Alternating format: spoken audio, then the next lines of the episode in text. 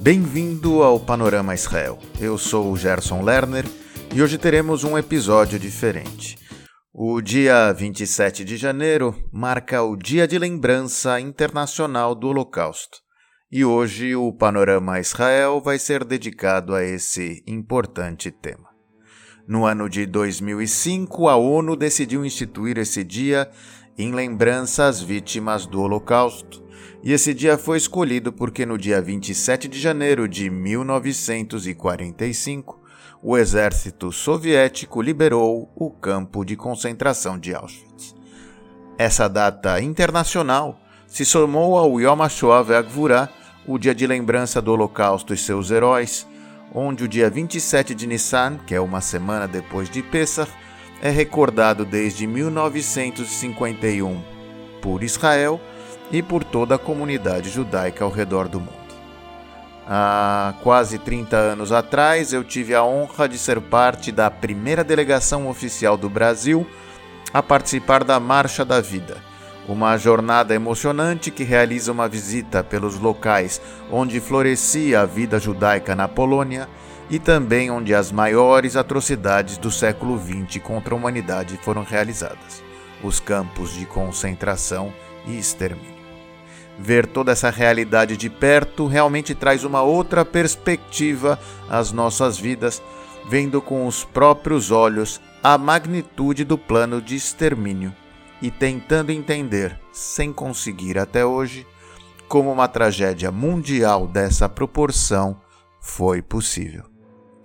A Segunda Guerra Mundial eliminou cerca de dois terços de toda a população judaica europeia é até difícil quantificar 6 milhões de pessoas que foram exterminadas por nenhum outro motivo que serem judias. Somente um a cada três judeus sobreviveu a esse genocídio. Eu pessoalmente não sou da opinião que a criação do Estado de Israel foi uma consequência direta da Shoah. Muitos anos antes da Segunda Guerra Mundial já haviam começado as iniciativas para criar um lar próprio para o povo judeu. Mas essa tragédia acelerou o processo de fundação do país, que recebeu diversos sobreviventes direto dos campos de concentração e extermínio europeus. E para mim, o maior desafio atual é manter viva a memória do Holocausto. A Segunda Guerra Mundial acabou em 1945, há 76 anos, e cada vez temos menos sobreviventes para contar a sua própria história. Imagine que um sobrevivente que tem escapado com 14 anos hoje teria 90 anos de idade. A preservação dessa história está em nossas mãos e o Panorama Israel de hoje tem esse objetivo: não deixar que essa história seja esquecida. E existe um motivo para essa preocupação ainda hoje, porque em tempos de coronavírus e Zoom, o antissemitismo é um tema que volta da pior maneira possível. Várias conferências virtuais pelo mundo sofreram ataques de Zoom bombing antissemitas. O Zoom bombing é uma invasão das salas de Zoom que em julho, por exemplo, durante o um encontro de sinagogas da região de Dallas dos Estados Unidos, os intrusos entraram gritando morte aos judeus e bombas em Israel. É, a instituição Anti-Defamation League registrou mais de 10 desses ataques em março e abril do último ano nos Estados Unidos e Canadá. Na Itália, no início desse ano, em um evento de lançamento virtual de um livro sobre o Holocausto, um grupo organizado entrou na conferência e começou a gritar o slogan como Judeus ao forno e os nazistas estão de volta. Mas nem tudo são más notícias vindas da Itália. O herdeiro da família real italiana, descendente do rei Vítor Emanuel III, que estava no poder e apoiou o ditador Mussolini na época do Holocausto, pediu desculpas oficiais à comunidade judaica italiana. O príncipe Emanuel Filiberto de Savoia disse que condena as leis raciais promulgadas no país em 1938 e que a família real pede desculpas pela participação do seu bisavô nessa injustiça contra os judeus. Também a Alemanha está tentando compensar os seus erros do passado. o país é promotor de um dos maiores planos de educação nacional para a conscientização de sua sociedade sobre o Holocausto. E nesse ano, a Alemanha também está comemorando os 1700 anos de presença judaica no país, destacando a colaboração desse grupo com o desenvolvimento alemão. Na esfera legislativa, a Alemanha está se movendo para se livrar de um conjunto de leis introduzidas pelos nazistas que ainda existem em sua Constituição, mesmo 75 anos após da Segunda Guerra Mundial. São 29 textos legais ou regulamentares alemães que ainda usam a formulação introduzida quando Hitler estava no poder, e alguns deles têm um fundo antissemita muito claro. Agora, com o apoio de vários partidos na Câmara Baixa do Bundestag e do Ministro do Interior, o parlamento quer remover esses textos antes do final do atual mandato legislativo. Os julgamentos de Nuremberg foram uma série de julgamentos organizados pelos aliados depois da Segunda Guerra Mundial para processar 24 proeminentes membros da liderança da Alemanha nazista. Os julgamentos a cargo de um tribunal militar internacional ocorreram na cidade de Nuremberg, Alemanha, entre 20 de novembro de 1945 e 1 de outubro de 1946. Pela primeira vez na história, o Museu Memorial do Holocausto dos Estados Unidos colocou online as mais de 700 horas de gravações de áudio dos julgamentos e também os 37 rolos de filme apresentados como prova. Os julgamentos de Nuremberg foram um marco na criação do direito internacional moderno e no julgamento de crimes contra a humanidade. Ele serviu também como base para a criação do Tribunal Penal Internacional, com sede na cidade de Haia, nos Países Baixos. Os museus e memoriais do Holocausto são uma das formas mais efetivas para manter viva a memória do Shoah. Em Israel, o Museu do Holocausto Yad Vashem tem um papel fundamental na educação do Shoah e preservação da memória. Quando um diplomata vem a uma visita oficial ao país, o museu é parte integrante do itinerário. O site deles também é bastante completo com recursos em diversos idiomas, incluindo o português. E por falar em português, dois novos museus foram inaugurados nos últimos meses no Brasil e em Portugal. Em dezembro foi inaugurado o Memorial do Holocausto no Rio de Janeiro, no Morro do Pasmado, e em janeiro foi inaugurado na cidade do Porto o primeiro Museu do Holocausto de toda a Península Ibérica. E você já assistiu o sucesso da Netflix O Gambito da Rainha? Eu não vou fazer nenhum spoiler sobre a trama, mas vou falar de uma curiosidade sobre o orfanato Metwen, que na série está localizado em Kentucky dos anos 60. O local real das filmagens é, na verdade, um palacete construído em 1889 nas redondezas de Berlim, na Alemanha. O casarão, chamado Schloss Schusendorf, foi construído pela família de Nathan Israel dona de uma das mais antigas e grandes lojas de departamentos da Alemanha. Depois da Primeira Guerra Mundial, a casa foi residência do veterano de guerra Richard Israel e sua esposa Bianca Kohn. Durante três décadas, eles ajudaram no desenvolvimento da cidade, financiando o acesso à água potável, luz elétrica e construindo escolas na região. Com a subida dos nazistas ao poder, o casal conseguiu enviar seus filhos e netos para fora da Alemanha. Mas em 1939, o casarão foi confiscado pelos nazistas e o casal foi enviado para o campo de Theresienstadt. Richard não sobreviveu. Depois da guerra, em 1945, o palacete passou para a mão dos soviéticos e se transformou em hospedagem e oficina mecânica.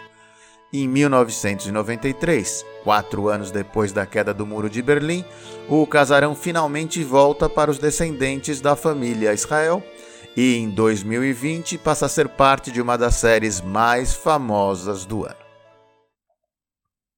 Uma outra maneira de manter o tema do Holocausto vivo é através do cinema.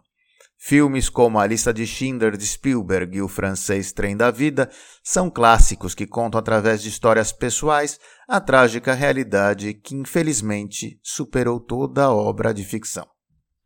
No Brasil, o Human Rights Film Festival, que reúne curtas de todo o mundo, teve nessa edição como representante do país o filme Jadia, com a participação de Laura Cardoso.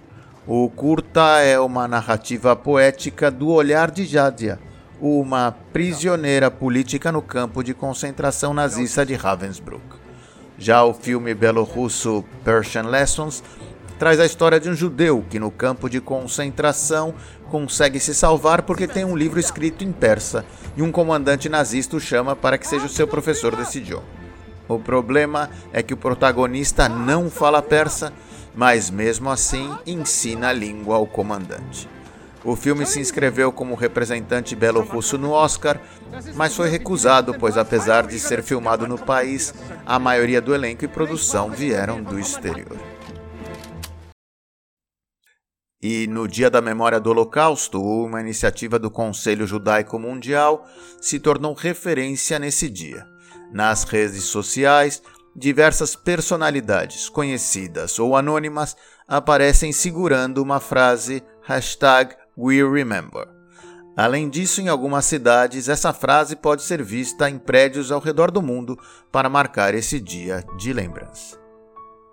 E um dos principais públicos atingidos por essa pandemia são os idosos. Infelizmente, nesse período foram registradas em Israel mais de 900 mortes de sobreviventes por causa do coronavírus. E é por isso que é tão importante poder ouvir os relatos em primeira pessoa enquanto ainda é tempo. E uma das consequências, quem sabe inesperadas, da normalização das relações de Israel com seus países vizinhos foi a realização de uma palestra virtual de uma sobrevivente do Holocausto para um grupo de cerca de 20 residentes dos Emirados Árabes Unidos, Bahrein, Marrocos, Arábia Saudita e até um da Síria. Eles ouviram a história de Vera Grossman Kriegel, uma sobrevivente de Auschwitz que sobreviveu às experiências com gêmeos efetuadas pelo Dr. Mengele. Alguns tiveram contato pela primeira vez com o tema, e o grupo ficou tocado e honrado por poder ouvir essa história em uma conversa direta com a sobrevivente.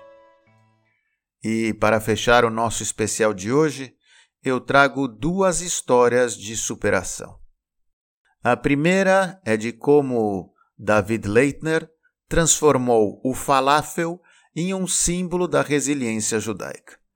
Em 18 de janeiro de 1945, os nazistas em Auschwitz forçaram David Leitner e cerca de 66 mil outros prisioneiros do campo a marchar na neve subnutrido, exausto e vestindo apenas seu uniforme do acampamento, Leitner, com apenas 14 anos, começou a fantasiar sob os bilkalach de sua mãe, que são pequenos bolinhos dourados feitos em sua Hungria natal em toda a Europa Central. A maioria dos prisioneiros morreu na Marcha da Morte, mas Leitner, conhecido pelo apelido de Dugo, sobreviveu e migrou para Israel logo após o Holocausto. Durante a sua primeira visita ao mercado Mahane Yehuda em Jerusalém, quando ele encontrou o falafel pela primeira vez, as memórias daquela época fatídica voltaram a ele. Ele comeu dois, um depois do outro, enquanto lembrava da cozinha da sua mãe e da fome que havia passado durante a guerra. Desde aquele dia, todo ano, no dia 18 de janeiro, Dugo, que hoje tem 89 anos, come duas porções de falafel para celebrar a vida e a sua sobrevivência. Tudo começou com uma coisa particular, mas nos últimos anos a história se tornou conhecida em Israel e milhares homenageiam Leitner comendo pelo menos uma porção de falafel no que ficou conhecido como o Dia de Dugo. Este ano, o Ministério das Relações Exteriores de Israel levou o Dia de Dugo para o exterior pela primeira vez, com iniciativas das embaixadas em Londres e Varsóvia que ofereceram falafel de graça e a chance de aprender sobre a surpreendente história de Leitner e dos judeus que sofreram durante o Holocausto. A segunda história é sobre Eli Bachner. Quando ele tinha 13 anos, ele estava no campo de Theresienstadt.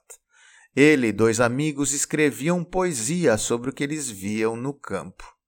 E esse tipo de ações era proibida pelos nazistas, e por isso eles assinavam com um pseudônimo e escondiam as composições em buracos na parede. Os seus poemas foram encontrados depois da guerra, traduzidos do tcheco ao hebraico incluídos em um livro de composições encontradas durante o Holocausto. Ele sobreviveu. Ele veio morar em Israel e começou uma nova vida. Esse ano, o poema de Eli foi musicado pelo compositor F. Shoshani como parte do projeto Quando a Memória Encontra Arte. O projeto combina a documentação da época do Holocausto com música contemporânea para criar uma nova memória cultural. O clipe foi gravado no Moshav, onde Eli vive ainda hoje, e foi produzido por F. e Raquel Orenstein, que me contou sobre esse lindo projeto. A música está na voz de Aki Avni e eu vou colocar o link na descrição do episódio, assim vocês podem ouvir a música que se chama Ken Ken Kahazé, algo assim como Sim é mesmo assim, e ver Eli que esse ano completa 90 anos. Infelizmente, seus dois amigos não sobreviveram ao Holocausto. E eu me despeço com um trecho dessa linda música e espero que você tenha gostado desse episódio especial e que ele tenha servido para que, pelo menos durante esse curto tempo, ele tenha feito você pensar e manter a memória viva para cada um que teve o seu destino abruptamente cortado durante a Segunda Guerra Mundial. שפה הוא גן העיר, שפה הוא גן העיר, נקרא. יושב זקן, מסכן, קטן, יש לו זקן ארוך, ועל ראשו כיפה שחורה. כן, כן, ככה זה. כן, כן, ככה זה, כן, כן, ככה זה בגן. כן, O Panorama Israel é esse jeito diferente de se aproximar do que acontece em Israel, com novidades e curiosidades até você em português. Clique no link que aparece na descrição do episódio e participe do nosso grupo de WhatsApp para receber os episódios no seu celular. Mande a sua opinião no nosso grupo do Facebook, facebook.com groups panorama Israel. E compartilhe esse episódio com seus amigos, porque o que é bom é sempre melhor em boa companhia. Eu sou o Gerson Lerner e espero você aqui no próximo Panorama Israel. Beijos desde Israel e até mais!